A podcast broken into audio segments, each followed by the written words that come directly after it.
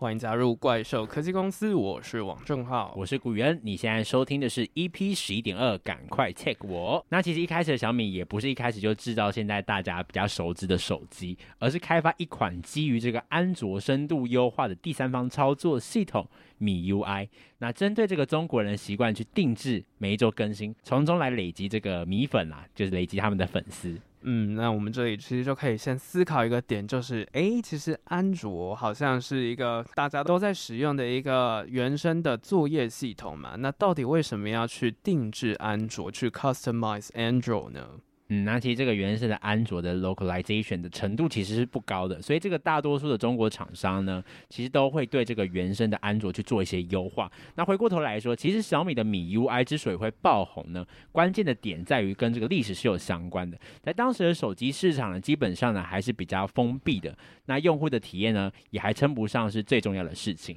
那小米这个时候就透过这个论坛去做一些讨论，在这个快速迭代的一个形式，让这些使用者能够产生一些参与感，那就一炮而红。那这个米 UI 就慢慢的被大家来发现了。嗯，那这些 fan base 呢，也促使小米就此开始研发智慧型的手机。那历经千辛万难和夏普合作之后。二零一一年，小米发布了它第一支智慧型手机小米一。那这个不是山寨机，又是美国高通的处理器，配上南韩三星的 RAM，还有日本夏普的荧幕组成的硬体，搭配上小米自家迭代速度非常快的软体米 UI，或者是更贴近中国人的讲法米 UI。其实它这个。组合啊，其实是非常的特别，但重点来了，它的价格是只有三星手机的三分之一而已，就带给消费者非常强大的冲击，在网络上也非常的引起讨论，是中国第一个透过网络崛起的手机品牌，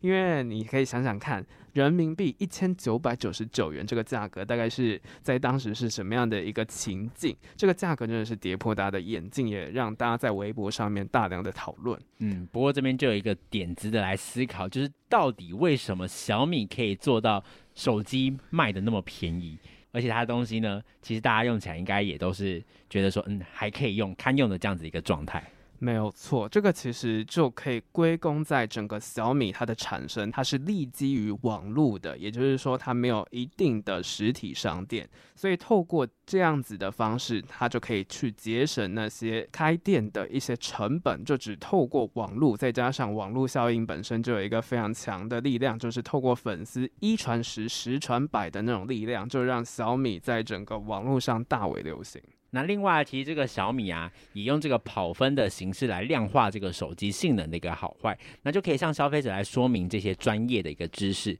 那因为刚刚我们有讲到说，网络的一个力量可以促成大家来讨论嘛，但是有些东西其实像是电池容量啊，本身就会有一些公差，它不是一个定值，有一个定值的东西，所以这件事情也其实也促进这个手机行业的一个透明化。那这个就是打造这个小米的一个革命啦。嗯，那小米革命呢，就是开启性价比在手机市场的概念。我们可以回想一下，以前的中国其实是有非常多的山寨机嘛。那山寨机之所以出现，其实就是因为 iPhone 贵，然后又买不太到。那小米这种旗舰机和山寨机其实价格是差不多的嘛。所以既然小米这么便宜，那它是作为中国的国产货，那为什么不买一个比较稳定一点的性能，然后那些价格其实也算是蛮亲名的东西呢，所以透过这样子，山寨机就被打下去了，没有错。但是这个随着手机呀、慢慢的普及，其实越来越多人就开始质疑小米的这个 CP 值和山寨的一个关系。就是虽然它是以这个国产以这个旗舰的这样子一个方式来推出，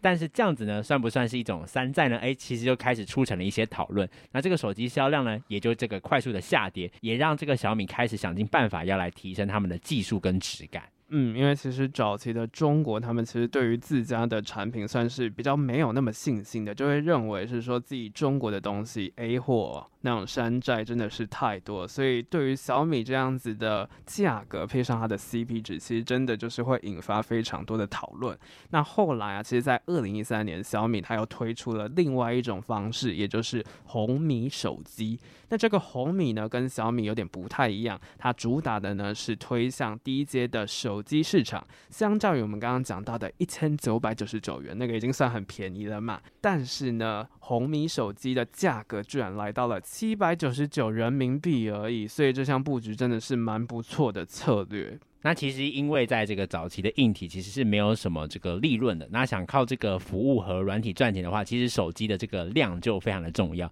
那一定的量之后，你才能大量的去变现。那这就是。曾经中国手机出货量第一的一个代表啦，就是为什么小米可以卖那么多的原因，其实也就是因为透过一个低价的策略，然后大量的去出售他们的一个手机。嗯，这个也是红米非常厉害的地方。那它还有一个重点的，就是出货量是非常大的，所以就有点类似于苹果的概念。苹果的强项就是在管理整个供应链，而小米的强项呢，就是对于供应链的议价能力是非常高的。那就可以透过这样子的方式去降低产品的成本，去增加盈利。而且它还加速了智慧手机的平民化，也是这一年二零一三年让小米的市值达到一百亿美元，成为仅次。于阿里巴巴、腾讯和百度 BAT 的中国第四大网络公司。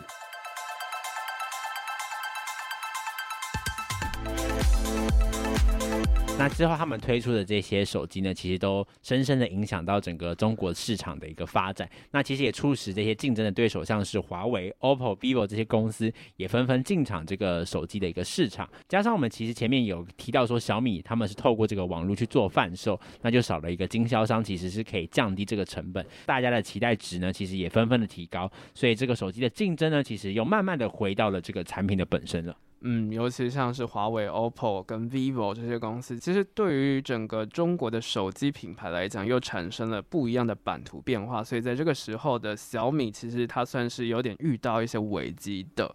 而且在二零一五年呢、小米它推出第一部是自家的旗舰机小米 Note 顶配版。这个旗舰机理论上来讲，算是一个可以帮小米去打造一个新的成长动能，一个非常重要的关键。原因就是我们刚刚讲的硬体的整个毛利真的是太低了，透过高阶旗舰机或许是可以拉高一点利润的。不过这个小米 Note 顶配版有很大的问题，在于它的供货量是非常少的，再加上当时的处理器骁龙八一零因为供货的问题，也导致旗舰机延后发售。还有最致命的手机续航问题，荧幕过热的问题呀、就让小米遇到前所未有的一大挑战。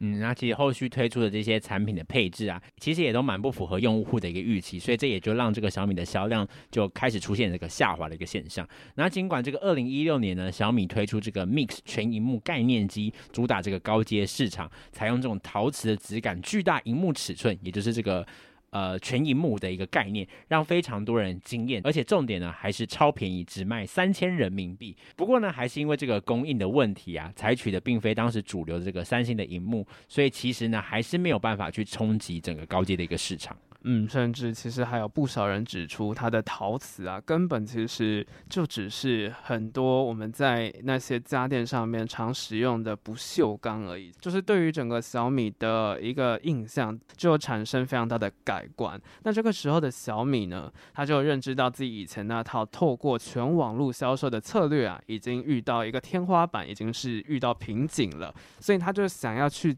借由主攻线下市场的方式去帮他争取市占。但是啊，成也小米的性价比，败也小米的性价比，就是因为小米的性价比的问题呀、手机算作为小米的核心业务，而且小米也是世界第三大的手机制造商，但是真的就是一个非常大的问题，就是来自于它的性价比，它真的是太不赚钱的，毛利率过低，而且小米也没有办法像手机厂商一样，透过大量展店的方式去提高它的一个业务成长动能，不过它最终它还是有想尽办法打造了一个新的东西，也就是小米之家这种实体店的模式。没有错。那其实这个小米啊，它本来的强项就是在这个 IoT 的生态系的产品是非常的成熟。那因此呢，它也开始致力于打造这个硬体的生态系，像是这个智能家居米家哦，或是这个小爱同学，大家肯定有听过，以用户群为中心来透过这个 App 去进行管理，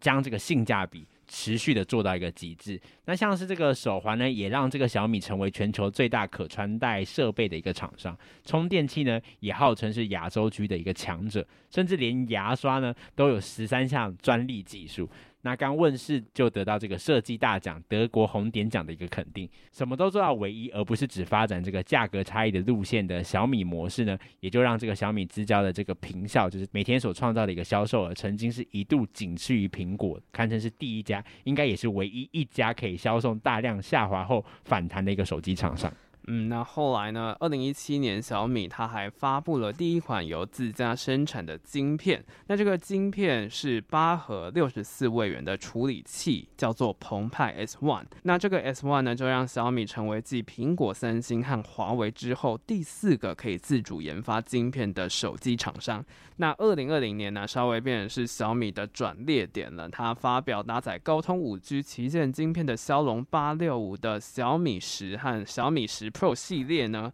也让它成为小米历史上冲击高阶手机市场最成功的一款手机。那最后我们就来谈一下说整个小米的一个品牌的理念啊，其实就有几个重点。第一个就是感动人心，然后再来就是价格厚道，一直是他们这个非常主要的一个路线。那接下来还有一个非常有趣的一个七字诀，也就是这个专注、极致、口碑快，也是成为这个小米之所以呃被大家喜爱的一个原因啦。嗯，真的就是从这个口诀看起来，真的就是非常的中国式，就是这么的讲求口诀。那总的来说啊，小米模式其实它有三个主要的业务，分别是手机、智能硬体还有网络事业。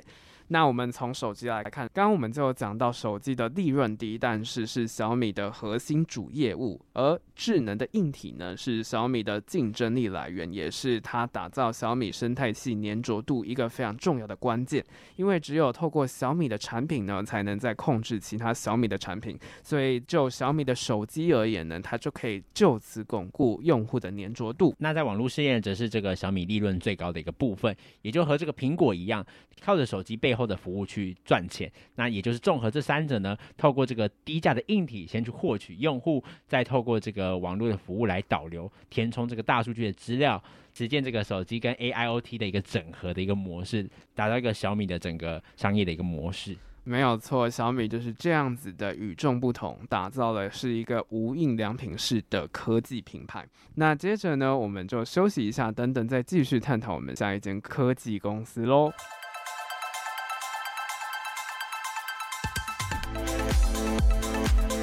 欢迎回到怪兽科技公司。那我们刚刚介绍完小米这间公司之后，接下来我们要来介绍的也是近期在中国发展的非常好的这个网络的一个公司。那这些公司是哪一家公司呢？答案就是字节跳动 （ByteDance）。不知道大家有没有听过这间公司？但是呢，这间公司其实推出的产品，其实你搞不好都有在用哦。到底是什么样的产品，我们就留到之后说。那我们就先从字节跳动一开始的创业史来谈起。没有错。那字节跳动呢，是由张一鸣在二零一二年创立的私人网络公司。那他就察觉到这个个人化讯息推荐在手机的市场上面的一个需求呢。那个时候呢，使用者已经从这个个人电脑逐渐转往这个手机等这些行动的装置。那再加上当时这个中国的网民其实很常不能在网络上找到感兴趣的一些内容，或是常常有这个将广告跟这个搜寻结果混杂的一个情形，所以他就诶要来创立这间公司啦。嗯，字节跳动它其实是最早把 AI 的应用放到移动网络的一个科技企业之一。那它推出的第一个产品就是我们刚刚讲的，因为用户是没有办法在网络上面找到感兴趣的内容，而且有那种可能会把广告和实际你要查到的结果混在一起的那个问题，所以它推出的第一个产品就是为了要解决这样的问题。它推出的是今日头条，也就是新闻推荐平台。那这个今日头条呢，它本身其实是不产值任何新闻的。其实它就是一个新闻搬运工的概念啊、就有点像是这个 Google 新闻或者雅虎新闻的那种感觉啦。但是呢，他们会研究用户的一个阅读和搜寻的一个内容，那透过数据和演算法来推荐合适的文章，就好像是个人化新闻的那种感觉，可以及时看到自己关心的一个头条的内容，获得一个爆炸式的一个增长。那在订阅用户呢，突破过了一千万，同时呢，这个字节跳动的总裁张楠呢，他其实也观察到了一个现象，就是今日头条上的短影音内容的流量其实是很大的哦。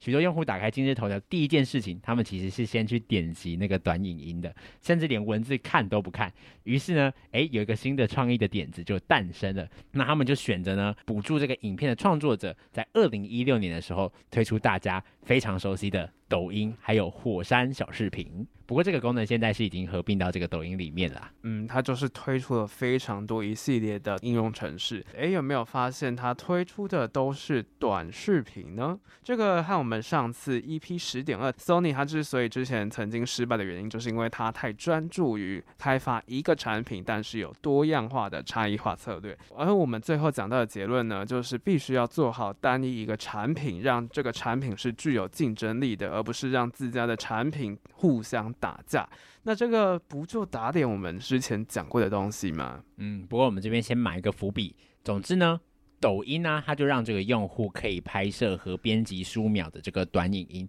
添加滤镜，并在这个微博和微信等平台上来做分享。那这种形式呢，其实就吸引了年轻人的关注，让微信后来封杀了这个应用的直接入口，微信就杀红了眼嘛。那这个字节跳动早期的成功呢，其实也带来了很多的一个投资，在当时呢，已经超过十亿美元。那其中有包括来自红杉资本等知名的投资人都有来投资哦。嗯，但是这种多加连接的服务啊，其实有一个很大的问题，就是到底要怎么样去获利，又或者是最基本的，到底要去如何提升内容的品质？那随着资金和知名度的不断增长啊，抖音就开始从竞争对手的应用，像是快手，那快手是腾讯旗下的短视频，从中去挖来热门的内容制作人，也就是挖角的概念，并且向他们支付报酬进行独家创作。透过这样子的方式，是吸引更多的用户投入抖音。所以到了这个二零一七年的时候，字节跳动的月活跃使用人数呢，其实就超过了两亿。那在隔一年二零一八年，富比士对这家公司的估值呢，其实是来到了七百五十亿美元，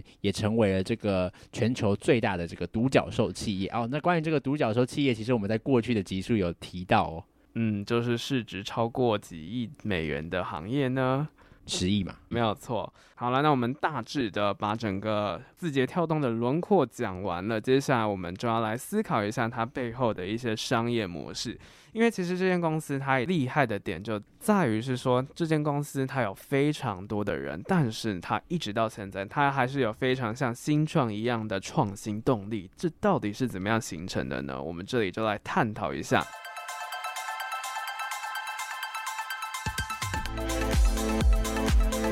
好，那接着我们回过头来讲，我们刚刚埋的伏笔，也就是刚刚我们讲，它推出了很多个短视频嘛。那这种多个短视频城市的策略，到底为什么它不是互相打架，而且还可以让抖音成功的呢？这里我们就要讲到字节跳动和小米模式非常不一样的地方。那我们可以分成三个层次来讨论。嗯，首先在第一个层次呢，就是战略的版图上。那这个创办人张一鸣认为呢，这个世界上是由人流、物流跟资金流，还有讯息流组成的。那这个字节跳动呢，它强呢是强在他们的讯息流，其中呢为了这个强化讯息流呢，它就设立这种二元坐标工具的一个思考方法，也就是一横一纵。那横轴的部分呢是讯息流的各种项目，像是文字、图片、长片、短片这种的，而纵轴的部分呢则是用这个年龄划分的人群。那横轴、纵轴细分出非常多的一个格子，那每一个格子都可以设计对应的一个产品。这种产品矩阵呢，正是这个字节跳动主要一个战略的版图。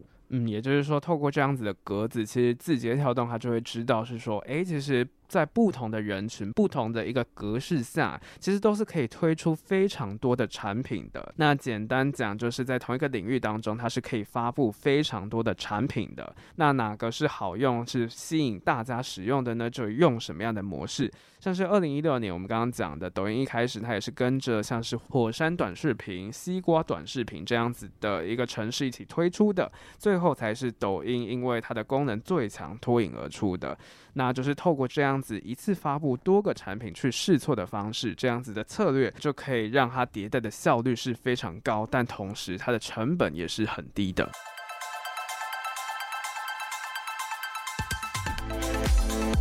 那第二个部分呢，就是来到了这个组织的结构。那其实透过这个强大的这个中台，那中台我们可以想象成一个中介的一个概念，负责前台跟后台的一个整合，作为这个缓冲带。那透过这个基础的能力去支撑促成稳定的一个后台，灵活而敏捷的去服务前台的一个客户，可以很有效率的去产出各个垂直领域的 App 来试错，来找出最有前景的一个领域，积极投入发展。嗯，稍微归纳一下，就是我们刚刚讲战略版图的部分，就是用水平的方式去找出，诶，怎么样的产品是符合怎么样的族群的。那它的组织结构呢，反而是透过垂直领域的 App 去试错的，也就是分散成非常多个的领域，并且找到一个最好发展的方向，去弥补每个产品的天花板和流量分散的缺点。这样子的模式，虽然它的产品是非常多的，但是有一个好处就是它的中台、它的后台、它的母公司都是字节跳动，所以他们彼此之间的技术是互通的。那在关系上面呢，当然也是互相配合的。在这样子的模式之下，所以字节跳动相较于其他公司来讲，它是非常具有灵活度的。没有错，那我们就可以来看一下这个以公司内部的配置而言，其实字节跳动啊，它并没有所谓的业务部、事业部这种分别，而是他们透过刚刚我们前面提到大中台、小前台为主的这种两大业务。那其中中台是技术、用户增长和商业化三个部门作为内部的一个 AI 平台。那产品和各种开发呢，都是围绕在这个智能的平台上来进行的。那透过演算法加上内容，打造流量加上数据的这种无核心的商业模式。在前台呢，它其实只需要少量的员工去做控管就可以了，那就可以保持一定的灵活度和敏捷度。那员工的层级扁平化也会提高整个协作的效率。那这间公司呢，不只是从零到一。而且还能够从一到一万，嗯，也就是超越了一般我们讲的新创从零到一的那个概念。它其实产出的东西是可以更多，但是它产出的内容其实也是可以更加的丰富的。就呼应到我们前面讲的，字节跳动它要做好的部分就是讯息流。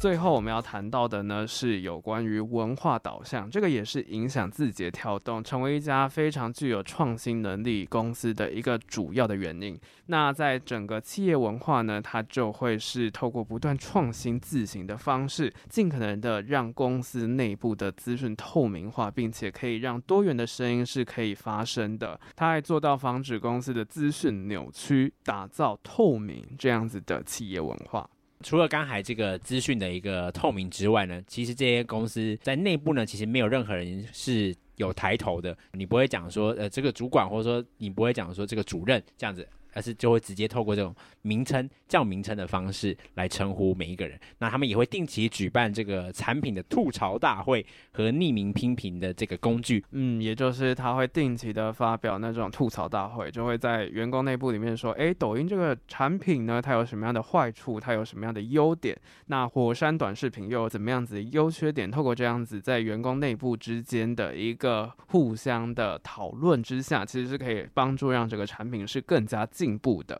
那除了这个以外呢，它还有导入一个叫做透明化的 OKR 目标管理法。那 OKR 呢，其实就是 Objective Key Result 的一个管理方法。也就是说，它会设立一个核心的目标和它想要达成的关键成果。透过这样子的形式，让每个员工是知道彼此的目标的。他就会在上面打造一个协作平台，就是你可以在上面看到老板张一鸣他现在的目标是什么。那其他的员工呢，他又要设立什么样的目标？彼此之间是透明的，所以每个人都可以看到彼此的目标，透过这样子的方式去激励彼此，让整间公司是更有竞争力的。那这个也是，尽管现在其实字节跳动已经是一个超过万人等级的一个庞大的公司，但是他们仍然依旧能够保持创新的这个方法，那就也就是透过这三个方式，就让他们依然维持这个创新的一个动能。